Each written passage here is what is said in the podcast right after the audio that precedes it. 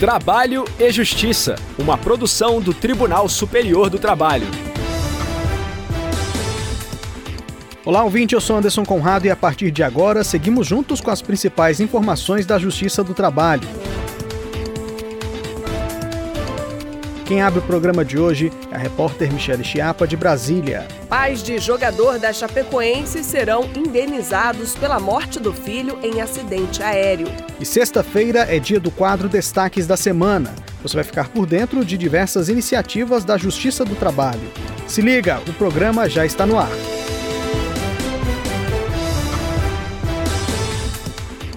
A sétima turma do Tribunal Superior do Trabalho manteve a decisão que condenou a Associação Chapecoense de Futebol a pagar indenização aos pais do jogador Tiago Vieira, mais conhecido como Tiaguinho, que morreu em um acidente aéreo quando o time viajava para disputar a final da Copa Sul-Americana na Colômbia.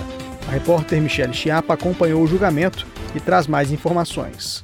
O acidente aéreo ocorreu em 2016. 71 pessoas morreram, entre elas o jogador Tiago da Rocha Vieira, que tinha apenas 22 anos. Os pais do atleta pediram na Justiça do Trabalho indenização por danos morais e materiais pela morte do filho. Ao analisar o caso, o Tribunal Regional do Trabalho da Primeira Região no Rio de Janeiro manteve a sentença que determinou o pagamento da reparação moral e material, para o TRT, em toda atividade esportiva, há riscos de lesões ou acidentes decorrentes de viagens e esses riscos são assumidos pelo empregador. Assim, a Chapecoense teria responsabilidade objetiva pelos danos ocorridos em decorrência do acidente de trabalho. Da decisão, o clube recorreu ao Tribunal Superior do Trabalho. O relator na sétima turma, ministro Cláudio Brandão, explicou que, ainda que durante o voo o jogador não estivesse propriamente na execução direta do trabalho, ele estava à disposição do empregador. Segundo o ministro, o transporte aéreo foi fornecido e custeado pela empresa para atender à exigência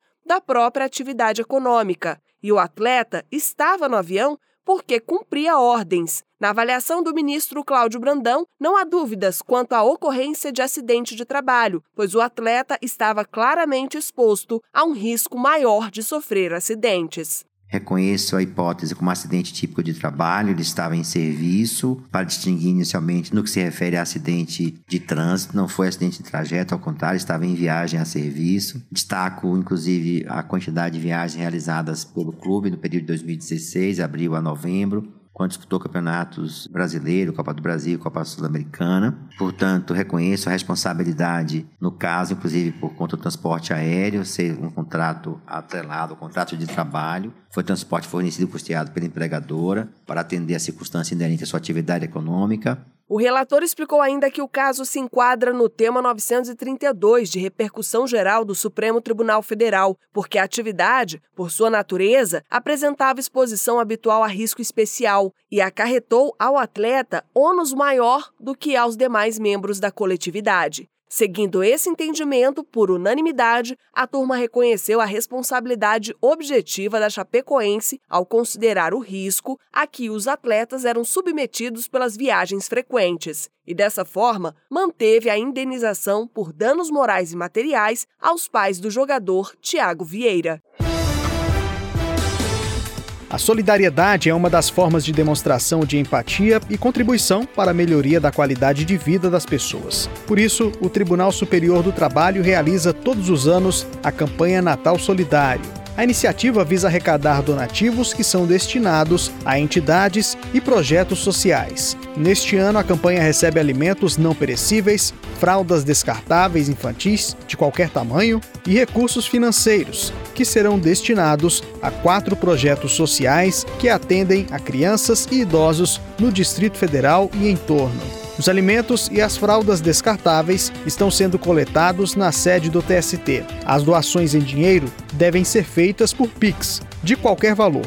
A conta que receberá as doações é a da Associação dos Servidores do Tribunal Superior do Trabalho, Astri Sutra, com CNPJ 00442 764 000137. Vou repetir: 00442 764 000137. As doações podem ser feitas até a próxima quarta-feira, 7 de dezembro. Participe! Giro pela Justiça do Trabalho. Um caso que envolve um grupo de WhatsApp e ofensas praticadas contra uma trabalhadora foi analisado pela Justiça do Trabalho. A repórter Sinara Álvares, diretamente do TRT da 23ª Região em Mato Grosso, conta todos os detalhes pra gente. Acompanhe.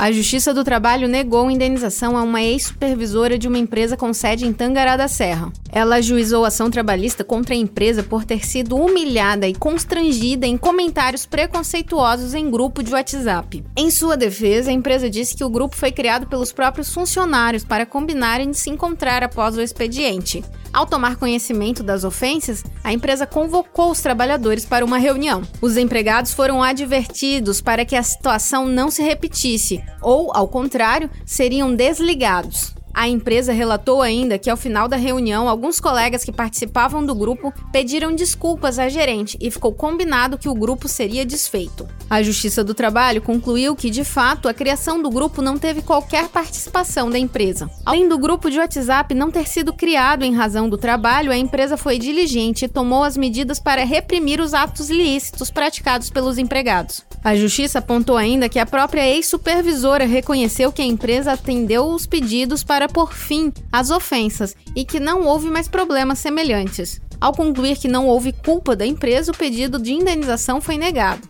Não cabe mais recurso dessa decisão, mas isso não impede que ela abra processo contra os responsáveis pelo grupo de Whats e pessoas que a ofenderam no mesmo. Destaques da semana. E a gente confere agora os assuntos de destaque no TST e na Justiça do Trabalho. Quem traz as informações é o repórter Pablo Lemos. Seja muito bem-vindo, Pablo.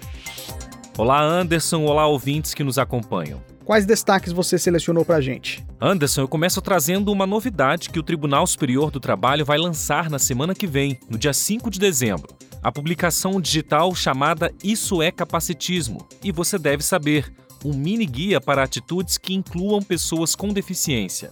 Bacana, Pablo. E que recomendações esse guia vai trazer?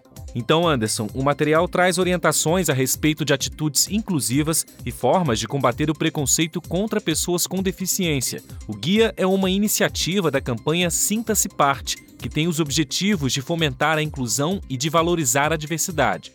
Excelente, Pablo. Essa iniciativa vai ao encontro do papel social da Justiça do Trabalho. E qual o próximo destaque?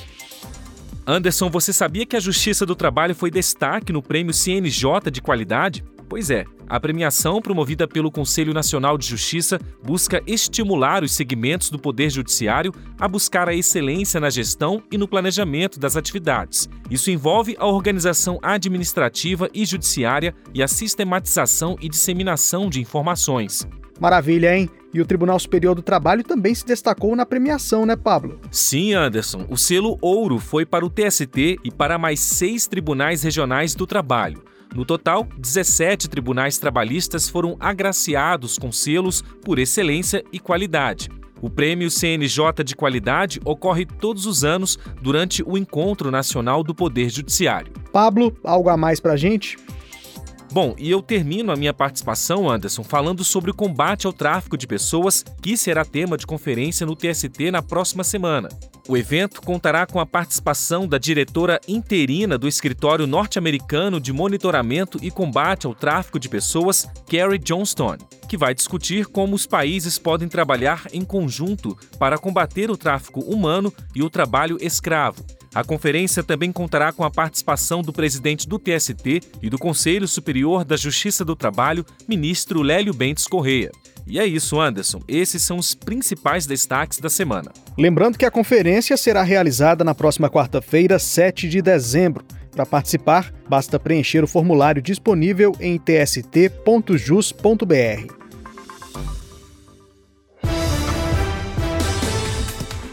Eu fico por aqui. Sugestões de reportagens podem ser enviadas para crtv.tst.jus.br. Lembro a você que todas as edições do programa estão disponíveis no Spotify e podem ser ouvidas pelo celular, computador ou via Bluetooth no carro. O Trabalho e Justiça teve apresentação de Anderson Conrado, edição de Liamara Mendes, produção de Milene Teixeira, Priscila Roster e Robson Góes, colaboração do estagiário Jorge Agli, supervisão de Patrícia Rezende e trabalhos técnicos de Rafael Feitosa e Wesley Oliveira. O programa é uma produção da Rádio TST sob a coordenação de Ana Carolina Brito e a supervisão geral da Secretaria de Comunicação Social do Tribunal Superior do Trabalho. Muito obrigado pela audiência e companhia. Tchau. Trabalho e Justiça, uma produção do Tribunal Superior do Trabalho.